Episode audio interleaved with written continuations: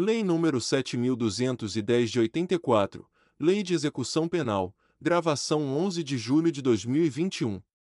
O Presidente da República, faço saber que o Congresso Nacional decreta e eu sanciono a seguinte lei. Título 1. Do objeto e da aplicação da Lei de Execução Penal. Artigo 1. A execução penal tem por objetivo efetivar as disposições de sentença ou decisão criminal e proporcionar condições para a harmônica integração social do condenado e do internado. Artigo 2. A jurisdição penal dos juízes ou tribunais da justiça ordinária, em todo o território nacional, será exercida, no processo de execução, na conformidade desta lei e do Código de Processo Penal. Parágrafo único. Esta lei aplicar-se-á igualmente ao preso provisório e ao condenado pela Justiça Eleitoral ou Militar, quando recolhido ao estabelecimento sujeito à jurisdição ordinária. Artigo 3. Ao condenado e ao internado serão assegurados todos os direitos não atingidos pela sentença ou pela lei. Parágrafo único. Não haverá qualquer distinção de natureza racial, social, religiosa ou política. Artigo 4. O Estado deverá recorrer à cooperação da comunidade nas atividades de execução da pena e da medida de segurança. Título 2. Do condenado e do internado. Capítulo 1. Da classificação. Artigo 5. Os condenados serão classificados, segundo os seus antecedentes e personalidade, para orientar a individualização da execução penal. Artigo 6.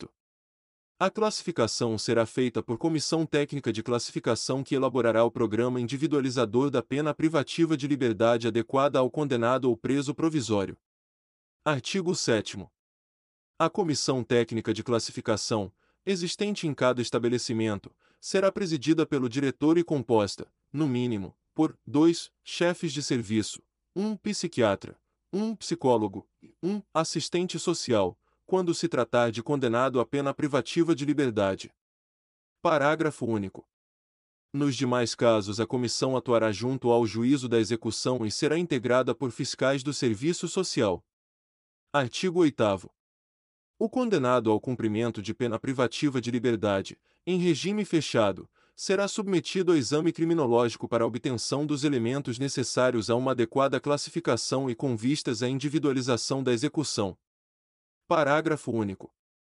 Ao exame de que trata este artigo poderá ser submetido o condenado ao cumprimento da pena privativa de liberdade em regime semiaberto. Artigo 9. A comissão, no exame para obtenção de dados reveladores da personalidade, observando a ética profissional e tendo sempre presentes peças ou informações do processo, poderá 1. Entrevistar pessoas. 2. Requisitar, de repartições ou estabelecimentos privados, dados e informações a respeito do condenado. 3. Realizar outras diligências e exames necessários. Artigo 9-A. O condenado por crime doloso praticado com violência grave contra a pessoa, bem como por crime contra a vida, contra a liberdade sexual ou por crime sexual contra vulnerável, será submetido, obrigatoriamente, à identificação do perfil genético, mediante extração de DNA, ácido desoxirribonucleico, por técnica adequada e indolor, por ocasião do ingresso no estabelecimento prisional. Parágrafo 1a. A regulamentação deverá fazer constar garantias mínimas de proteção de dados genéticos, observando as melhores práticas da genética forense. Parágrafo 2. A autoridade policial, federal ou estadual, poderá requerer ao juiz competente, no caso de inquérito instaurado, o acesso ao banco de dados de identificação de perfil genético. Parágrafo 3 ponto deve ser viabilizado ao titular de dados genéticos o acesso aos seus dados constantes nos bancos de perfis genéticos, bem como a todos os documentos da cadeia de custódia que gerou esse dado, de maneira que possa ser contraditado pela defesa. Parágrafo 4 o condenado pelos crimes previstos no caput deste artigo que não tiver sido submetido à identificação do perfil genético por ocasião do ingresso no estabelecimento prisional deverá ser submetido ao procedimento durante o cumprimento da pena. Parágrafo 5 A amostra biológica coletada só poderá ser utilizada para o único e exclusivo fim de permitir a identificação pelo perfil genético, não estando autorizadas as práticas de fenotipagem genética ou de busca familiar. Parágrafo 6. Uma vez identificado o perfil genético, a amostra biológica recolhida nos termos do caput deste artigo deverá ser correta e imediatamente descartada, de maneira a impedir a sua utilização para qualquer outro fim. Parágrafo 7. A coleta da amostra biológica e a elaboração do respectivo laudo serão realizadas por perito oficial. Parágrafo 8.